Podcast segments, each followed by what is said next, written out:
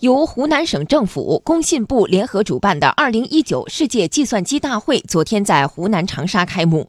多位嘉宾判断，当前传统计算机技术发展已经逼近物理极限，计算机行业下一步的突破口在于和人工智能深度融合，但这会对芯片和操作系统等软硬件提出更高要求。央广记者吕红桥报道。计算机领域最著名的定律就是摩尔定律，它说的是集成电路上的元器件数目每隔一段时间就会增加一倍，计算机性能也将相应提升一倍。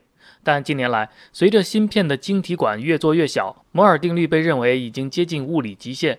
特别是半导体制造巨头台积电已经开始筹备三纳米工艺工厂建设，并预计在二零二二年实现量产。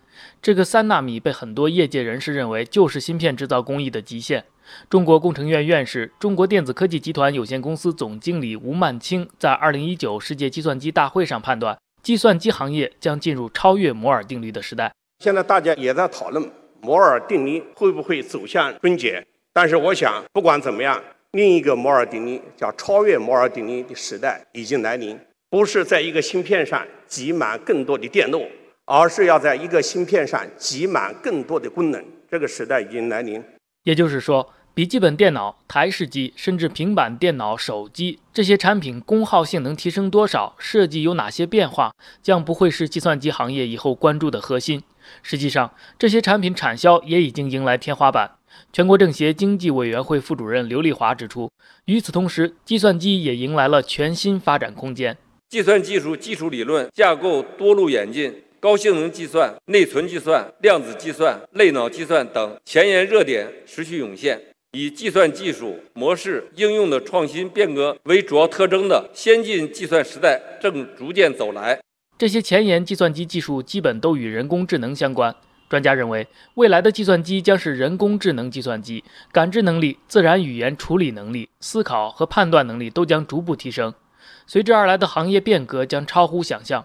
中国科学院院士杨学军说：“计算机和人工智能深度融合将对软硬件提出更高要求。”在硬件方面，处理器将经历一个从本能反应到后天反应再到慎思反应的过程。本能反应型智能微处理器类似一种边沿神经的一种能力，后天反应型智能微处理器类似一个人的小脑，深思型智能微处理器类比于人的大脑。